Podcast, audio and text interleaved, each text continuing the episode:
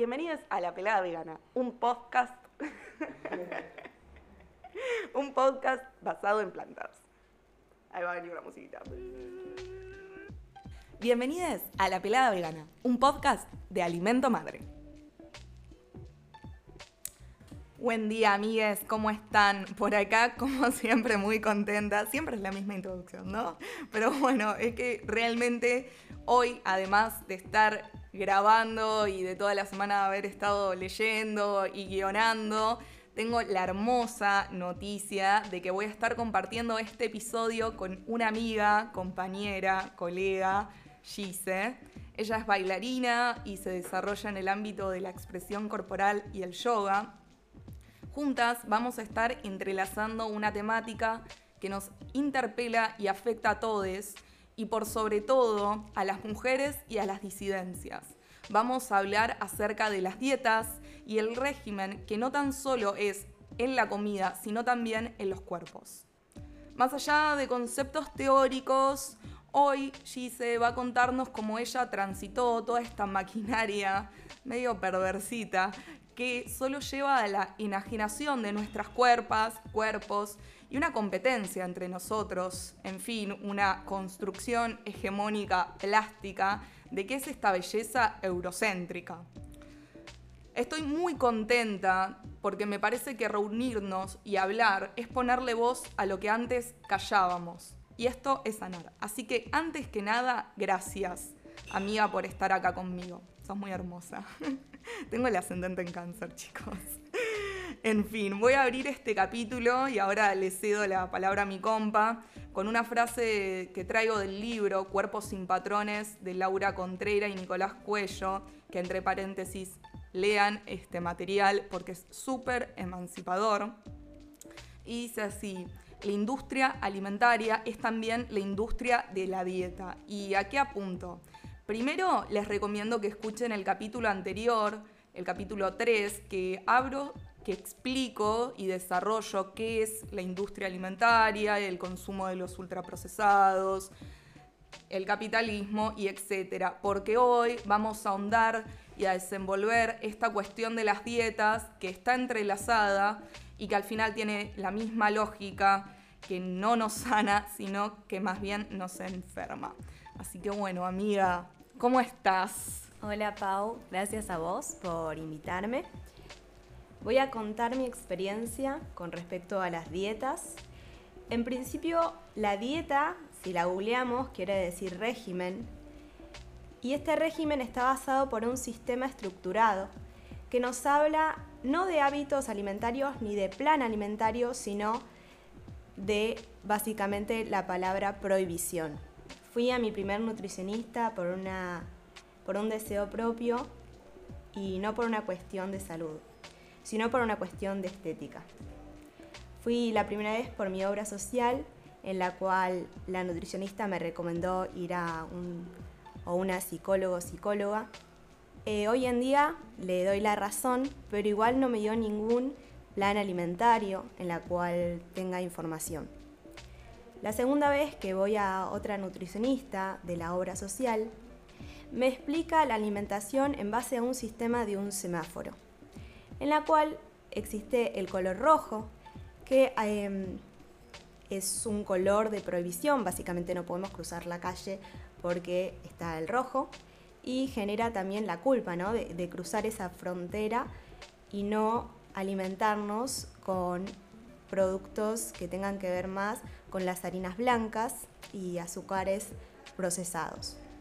Después estaba el color amarillo, que nunca lo entendí, y no sé si la gente hoy en día entiende el color amarillo, porque si pasas rápido quizá no matas a nadie, pero si pasas lento por ahí eh, hay algún tipo de dificultad o accidente. Entonces por las dudas eh, no, lo, no lo tocaba el amarillo.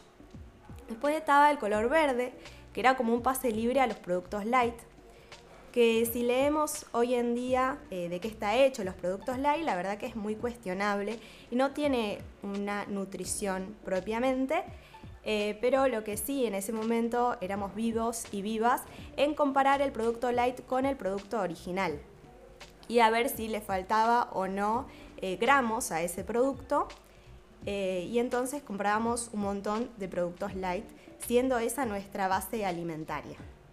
Así fue como terminé engordando, porque tiene un montón de aditivos los productos light.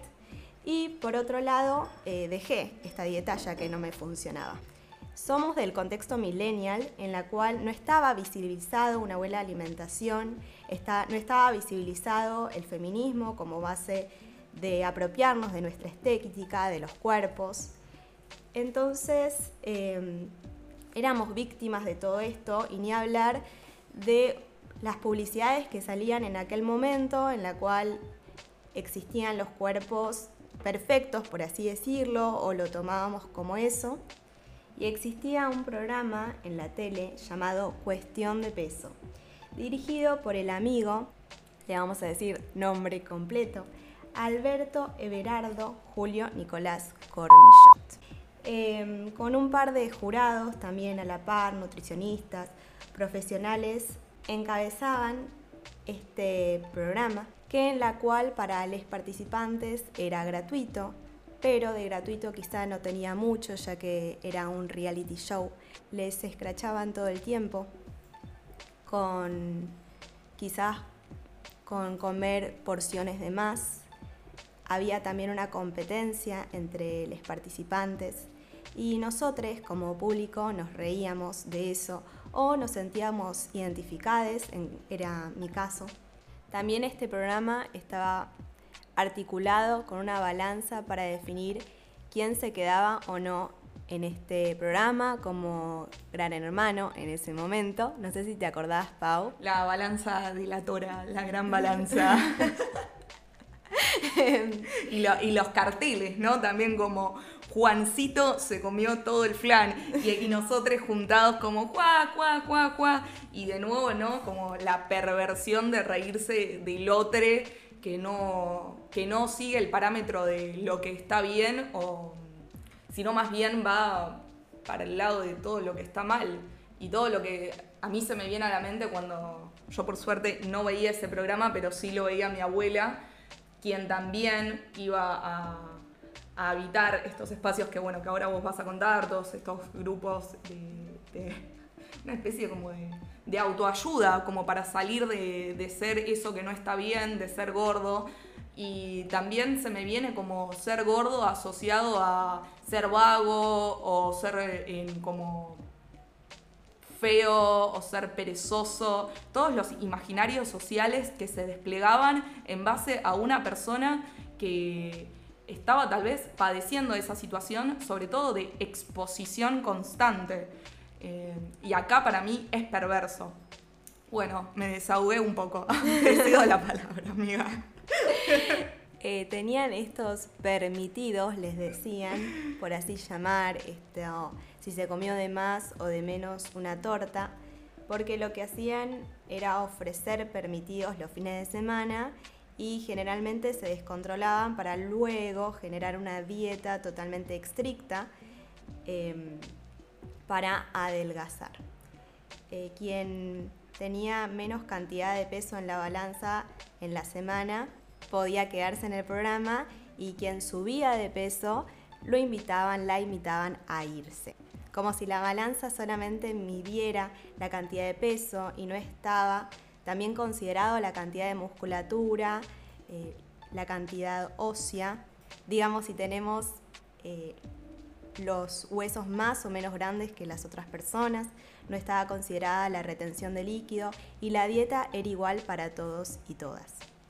De nuevo entramos a la lógica de todos los cuerpos son iguales y a esta cultura de la recompensa, del premio y del castigo, como si no seguís esta estructura te quedás afuera, o sea, me parece que está terriblemente visibilizado, es un gran ejemplo de que si no seguís lo pautado, te vas.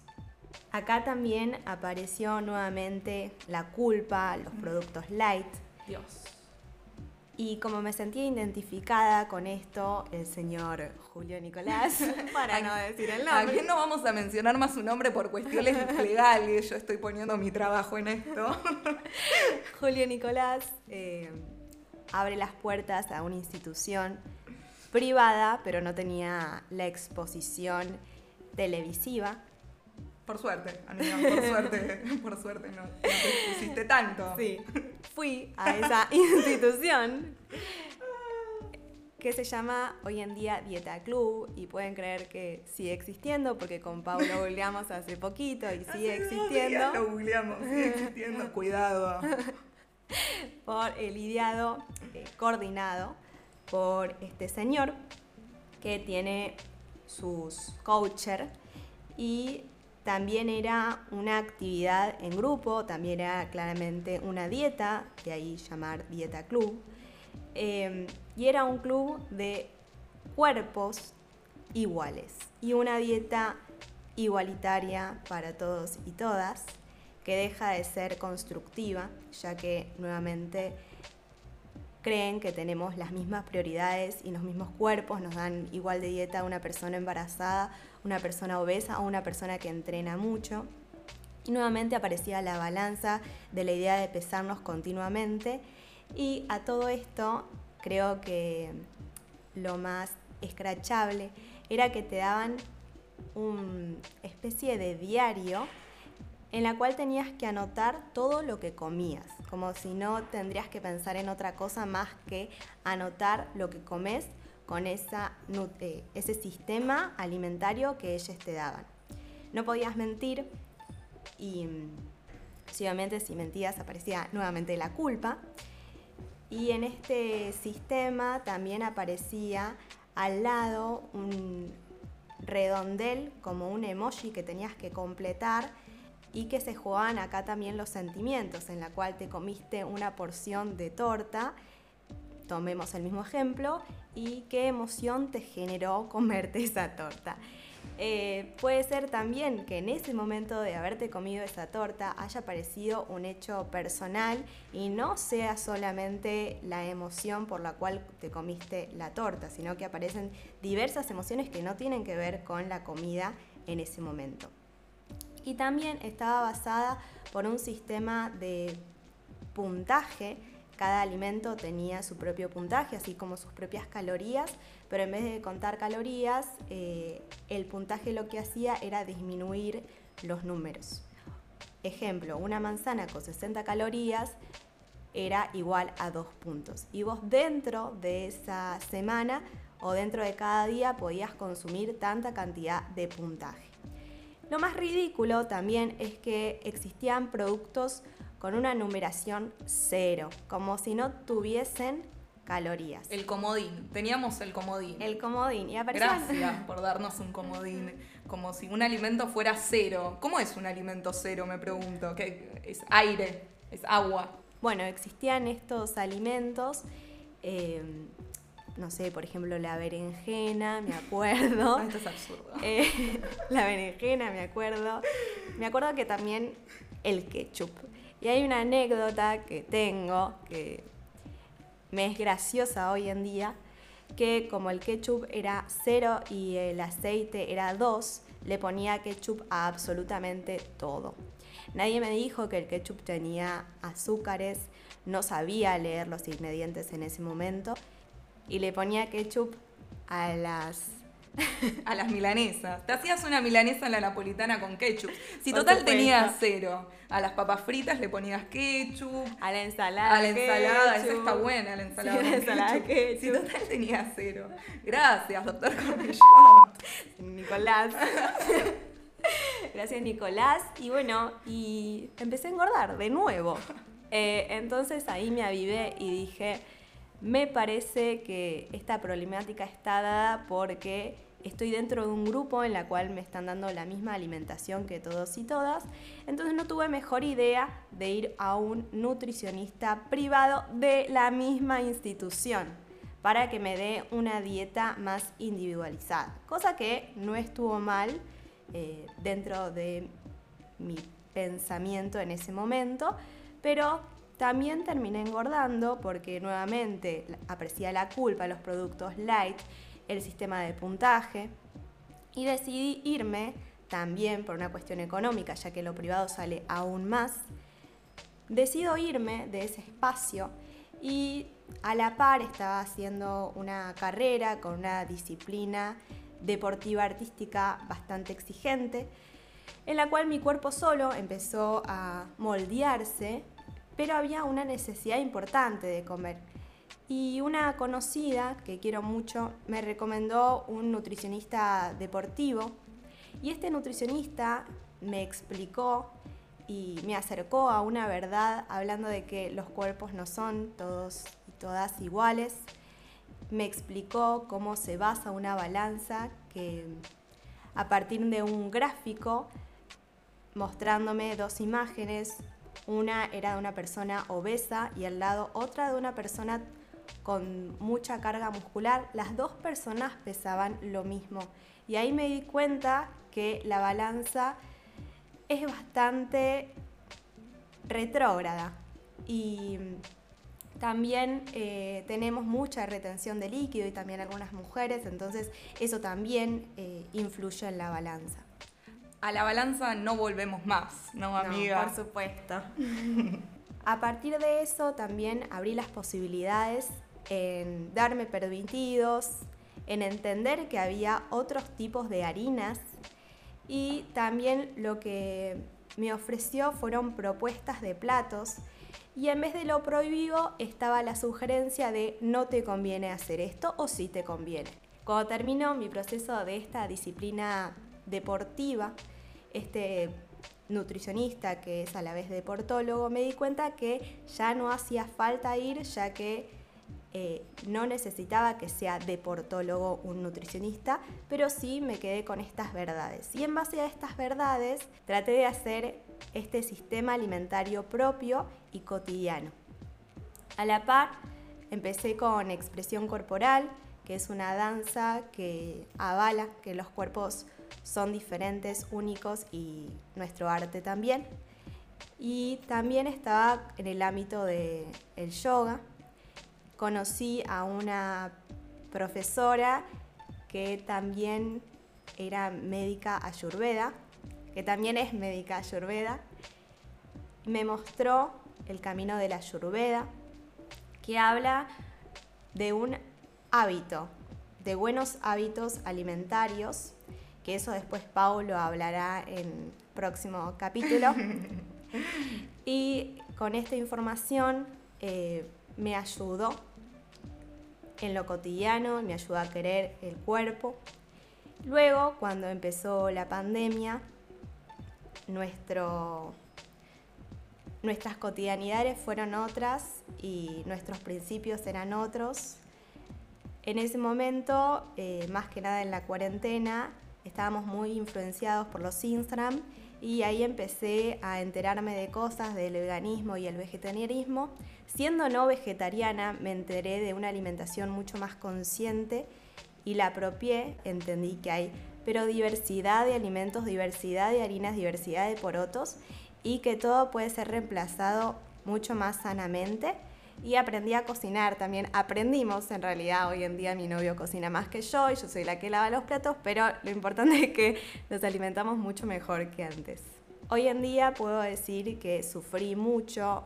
Ahora que lo observo de lejos, veo lo víctima que fui y fuimos, muchas mujeres más que nada, con la comparación de cuerpos, con el alcanzar una meta inalcanzable y el deseo de querer un cuerpo totalmente eurocentrista. También eh, el feminismo es un lugar de contención actualmente y creo que las personas que no son millennials hoy en día tienen mucho más información, así que está buenísimo. Wow, qué decirles. La verdad que estoy a punto de llorar, así que me va a costar un montón cerrar este episodio.